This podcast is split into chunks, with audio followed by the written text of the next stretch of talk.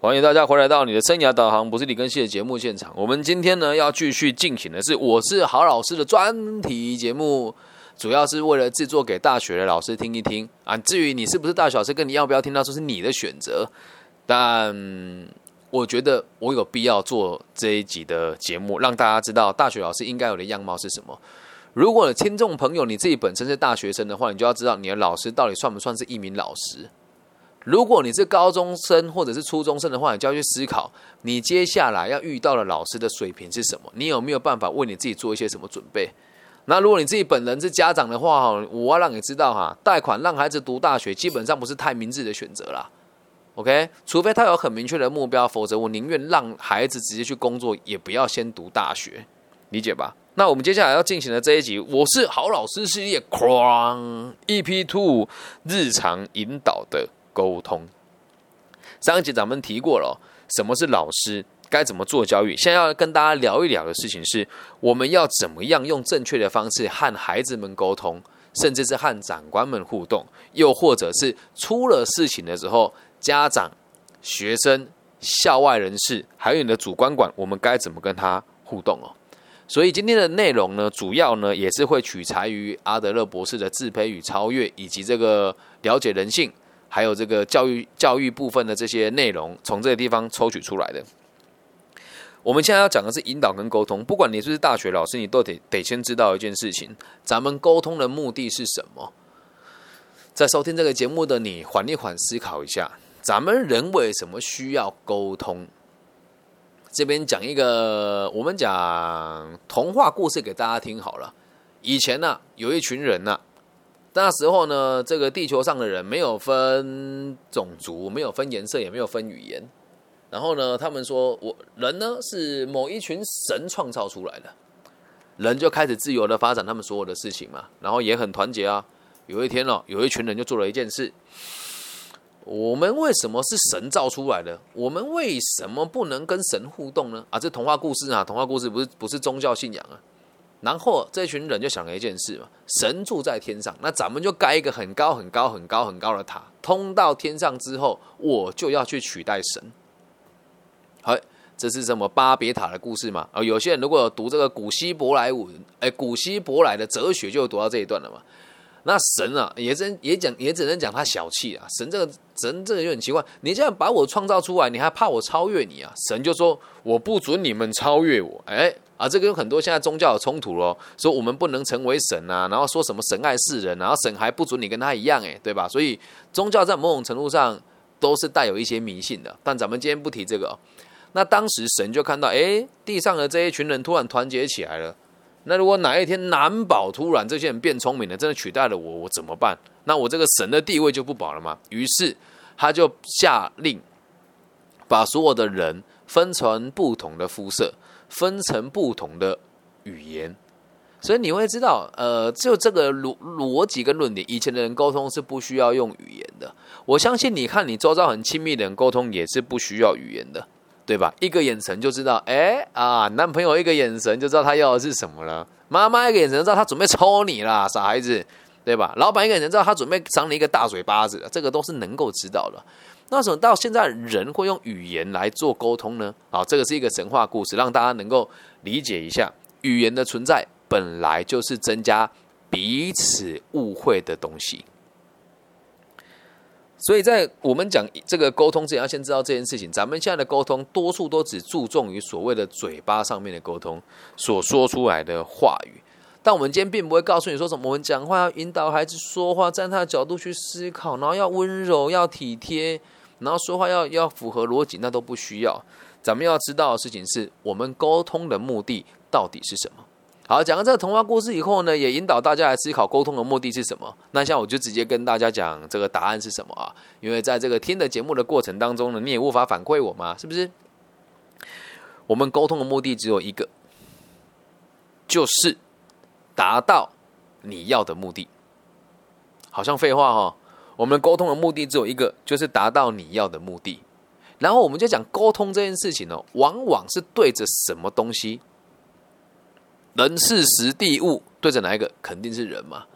所以再从这延伸出来一件事情哦，咱们身为人类，所有的烦恼都是人际关系的烦恼，这一点你一定要先知道。因此哦，只要是人与人之间的互动，就全部都能够被归纳成是沟通。从今天起，如果你这个教育者或这个脑袋清楚的中高阶的主管哦，你要理解一件事情：所有的事情都是人与人之间搞出来的。因为是人际的关系构成的，所以每一件事情你要思考的逻辑是：这件事情对于什么人的感受是什么？没有什么所谓的就事论事啊，每个人的想法都是主观的嘛。所以你要知道，每一件事情都是人际关系的事情。我们要讨论永远都是这个人与人之间的关联。这边我特别提的原因，是因为很多大学老师，我我说真真真不负责任到底了，你知道吗？学生只要出问题的时候，你们第一个动作是什么？找教官，第二个嘞，找学校的辅导智商中心。如果你是大学老师的话，你应该很认同这句话：每次一出事就绝对是先转介，对吧？这个认知应该是没错的吧？所以这也不能说不负责任啊。你为什么要转介？讲好听是你找找专家，讲难听是，一旦转介了你就没责任了。所以你要先理解哦，你在做这个动作的同时，也是一种人际关系的沟通。孩子看到你看到问题的时候不解决，直接转借给这些，他的想法是什么？你没把我当一回事。有一种老师很热心，会带着他一起去面对，这个都是好事哦。所以你要先知道，所有的问题都是人与人之间的关系。这么做，我们才能够保持脑袋的清醒跟逻辑。而这边我要讲解个故事给大家听哦，举一个真实的案例哦。某一间学校的某一个孩子，他呢很想到台北生活，但他家住在台中。爸爸的环境呢也还算可以，有自己的经济独立的这个能力。因为爸爸一直阻阻挠他的孩子到台北去工作，而这个孩子呢也真的是，你说他聪明也聪明，说他笨也笨，说他不老实也真是不老实哦。他就骗他的父亲说：“爸。”那个我们学校的实习哦，在台北有宿舍，所以你不用担心啦。然后爸爸本来是很反对的，然后想啊有宿舍的，孩子也那么坚持，就是让学生就让他的孩子去了嘛。那这本来应该不会发生什么乱子嘛，孩子去自己去台北一边实习一边打工，支付房租这都 OK 啊，没问题的嘛。但是疫情来袭了之后，这个孩子在偶然的一次沟通当中，不小心让他的父亲发现，这个实习在台北并没有提供宿舍。那这时候怎么办呢？爸爸知道就暴跳如雷嘛，来学校质问说：“你为什么说谎？”他不是跟学生讲哦，而是跟学校老师说：“你怎么可以不告诉我们家长台北的实习有没有宿舍？合理吗？你孩子成年了耶，对吧？你孩子成年了耶，而且这样子的行为对老师来讲也是没有必要的。他已经是二十岁以上的人了，所有事情都是他自己说了算，而你一个父亲想要介入人家的问题。”那之后这件事情就变得很麻烦了，对吧？那一般人会怎么处理？一般人会怎么处理这件事情呢？我我觉得这个学校老师做的很好，这学校老师就就很聪明，他第一时间知道这个问题了。而这个孩子也确实真的，这个学校的辅导智商中心做的很棒，也是他们一直以来都会保持联络的学生。知道了之后，这一名心理师就马上跟他系上的这个承办人员联络。同时跟这个计划的负责人老师联络，再跟同时跟他们学校的这个辅导室的主任，还有这个主管管讲有这样子的事情发生。校内的窗口都一致完之后，先知道这件事情有没有错误，有没有需要就责，同时要让他的学生知道，孩子这个篓子是你自己捅出来的。每一个东西我们都有文件签名，而上面也会有家长同意书。至于这部分，我们就没有继续没有再继续追下去，因为再继续没有意义嘛。我们要解决是人与人之间的问题嘛。那有些人就会去想说，啊，要看这孩子的法律责任啊，父会不会父亲跟儿子之间互告啊？这不是不会发生的哦。那在这个东西都聊完了之后，我们就得先理解，那爸爸的感受是什么？你看啊，爸爸来学校，如果你还跟他讲道理，他肯定受不了，所以得让他知道程序是什么样子，后续有哪一些配套的措施跟补救的方案。还有要给他爸爸一个很正确的观念是，你不能去阻挠你孩子自己去做发展。所以做教育的过程当中，你会应对的往往不是只有孩子一个人本人，而是他周遭所有可能会影响他的每一个存在。这样理解吧？所以从现在开始处理事情，不要跟我说什么就事论事啊，每一件事情都关联着人与人之间的问题。而看到这个问题之后，我们才办法去协调，才办法去进行沟通。这样能够理解吧？所以记得问题出现的时候，要先在意是什么？哪些人在这里面？哪些人感觉是什么？哪些人可能会受到影响？这些道理懂了之后，我们才能够从这个架构当中去引导别人说出他想说的话，又或者是引导别人说出你想听的话，又或者是引导别人做出你想要期许他所做的动作。这样能够懂吗？这不是教你操纵人心啊，是要让你知道，身为一个老师，如果做不到这么巨细靡遗的话，孩子真的会受到很大的伤害啊。我们必须得讲，百分之七十的孩子都不需要经，都不会经历这么复杂的过程。这都是真，你把他丢了，他就会长大。所以，就算你不理他，不管他，等他毕业的文凭拿到了，再怎么差劲，找一份工作也都不难。但是，如果我们今天要做只是找一份工作，而读到大学还不学以致用的话，你你知道这多浪费资源吗？一个孩子要读大学四年，至少一百万台币，这四年是他人生最黄金的四年哦。十九、二十二、一、二二，哎。是人生的黄金时期，选在这边蒙混。所以，如果你是老师，一定要先知道这件事情。即使你的专业能力很够的话，你也得让他知道什么叫做做人的道理。那这里哦，我们要讲孩子之间的冲突，或者是这个家长之间的冲突，或者是你跟孩子之间的冲突，你都得知道一件事：会有冲突，跟会有这个沟通上的争辩，甚至是这个学生跟学生之间的社团的一些纠纷哦，都是来自于某个人跟某个人不舒服跟不开心。所以原则上啊，不管是调解也好，安抚也好，或者是有目的性的、有目的性的去教育或者呵斥某一个人，我们都得要知道，人之所以会有这些情绪，就是因为自己有非常强烈的自卑感。我们讲负面的情绪了，有人讲，哎，这个会不会太夸张啊？讲自卑感，来，这时候一定要跟大家再重新分析是什么叫自卑感哦。健康的自卑感是我不够好，但我愿意让我。自己更好，我不够好，但我愿意让我自己更好，这个叫健康的自卑感嘛？就像我也很自卑啊，我就是觉得自己不够好啊，所以我认真的读书，认真的做节目，认真的去看我在各个媒体平台上的排名。听到这边就跟大家拜托一下啦啊，小弟真的是。有点自卑，不够好，希望大家呢可以帮我一起刷刷榜。有事没事呢，节目就给他放着听一听啊，关个机，或者是你在这个餐饮业服务的话，中间休息的时候把我的这个背景音乐放下去，让大家听一听这些道理，帮我冲一下人气啊！我也很认真啊，因为我觉得自己不够好啊。如果我今天觉得我自己很好了，我还会在这边免费教学吗？你知不知道，在台湾的教育哦，我每次人家跟我说：“哎，李老师，不好意思，我们这个节目要录音跟录影，能不能请你帮我签一个这个版权同意书？”我就告诉他：“老师，不用担心，我的课程呢，每天都在做改变，所以只要你有需要呢，你直接把我的讲义全部拿走也都无所谓的。”啊，老师，你不怕别人抄袭你啊？抄袭好啊，代表我的东西值钱，而且我更希望别人可以抄袭我的东西，正确的东西还怕人家学啊？这样能够理解吧？所以我有很强烈的自卑感，我觉得自己不够好，所以愿意让我自己更好。那为什么很多人会有这些负面的情绪，或是有一些奇奇怪怪的行为产生？就是因为你的自卑感被转变成不健康的自卑情节啊！这个道理一定要有，否则人与人之间沟通，如果大家都这样子，哎，好好好开心呐，没有负面情绪，都是很善良、很正面、很积极，那沟通有什么好学的？对吧？大家都听你的话，那有什么好学的？所以你我们要理解的是，是在这个冲突出现的时候，我们要理解为什么这个人会有自卑感的原因，是因为每个人都需要被社会认同。所以在用字遣词上，就尽可能的不要那么的尖锐。这时候一定有人会问哦，我听你的节目到现在，觉得你的用词也没有很柔软啊，你们觉得呢？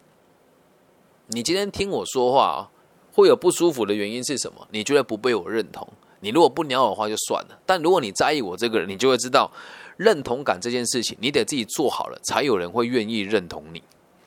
所以，当你以老师的身份跟学生互动的时候，你要知道一个原则哦：你和他是上下还是平行，长幼有序嘛？啊，这是我们传统的概念嘛？你看你的学生哦，你认为你们的关系是有上下的吗？还是没有？理论上来讲，不应该有。以个体心理学的角度出发，人与人之间的互动都是平行的，没有所谓的上下，所以不能有所谓的评价，或者是这种超用你觉得你高他一等的逻辑来赞美他，或是斥责他，这些都是错误的。那你会讲说，老师你这个很不讲伦理呢？哎，不好意思啊，不要看我这个样子哦。我在每个地方只要看到是我的前辈，哪怕我在心里面再怎么否定他的教育的方式，我还是一样会跟他讲：老师你好，礼貌我是一定有的。平行的状况当中哦，就会做成一个造造成一个状况，叫不卑不卑不亢。你会对你的学生跳脚，会觉得你学生矮你一截，你自然而然会觉得你对你的主观管报告是你说你会矮他一截，能够理解吧？所以你要先有一个逻辑是大家都是平行的，但是大部分人都喜欢被人家捧，还是喜欢被人家骂？肯定是捧的嘛。所以在用字遣词上，你就要知道，你要让每个人理解你和他的共同目标是什么，你对他的每一件事情基本上都是认同的，只是。我们还有更好的空间，跟更好的方式去把事情做一个更好的发展，这样能够理解吧？那你自己去想一想哦，你认为自己有没有被认同的这个需求？你自己身为老师有没有嘛？对，被认同重不重要啊？你认为？我自己认为是不重要啦。我真的不介意别人认不认同我啦，我只介意别人认不认同我的理念。至于他怎么看待我这个人，我一点都不 care。我没差，我没有被尊重的需求，所以你自己是老师。如果你本身有被尊重的需求，你就要去想，你真的很自卑啊，了解吧？没有这个必要。所以，我们现在了解自卑感的存在，知道每个人都需要认同。所以在处理事情的时候，先要先记得我认同你哪个部分，但针对于什么事情，我们应该要怎么去做调整，这样能够了解吧？所以，接下来我们要再讲带到下一个话题哦，就是我们常见的青少年的冲突有哪一些？你在班上可能会看到这个特别爱出风头的啦，然后两个人意见不合啦，然后办一个活动，大家就这样子互相攻击，骂来骂去啦，然后也会有那一种就是非常被动的啦，喜欢吸引你注意力的啦，要不然就三不五时就缠着你不放的啦，这种学生也有。你如果让孩子对你产生病态的依赖，你也有责任的哦，理解吧？然后再就是这个遇到孩子的这个爱情的议题上有一些冲突或是认知上的扭曲，你有没有办法去导正他？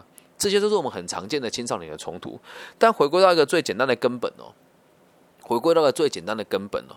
如果我们今天只放在孩子与孩子之间的这个对立的状况的话，你该怎么去协调他？你要让他们知道，你们今天对一个人有情绪，就是因为一你们的目的不一样，二你们的自卑感作祟。这时候听人就说：“老师，你什么意思？你这样是不是看不起我？”你要跟他讲：“没有啊，你有看过狮子会去跟那个老鼠嘶吼的吗？”不会嘛？就代表你觉得自己比不上人家，你才要对这个人有情绪啊。如果你每一件事情都比他好，你跟他交交流的时候，就是我站在一个角度来建议你如何做更好的选择，跟建议你如何和对方取得双赢的局势，而就不会有这些不必要的冲突了。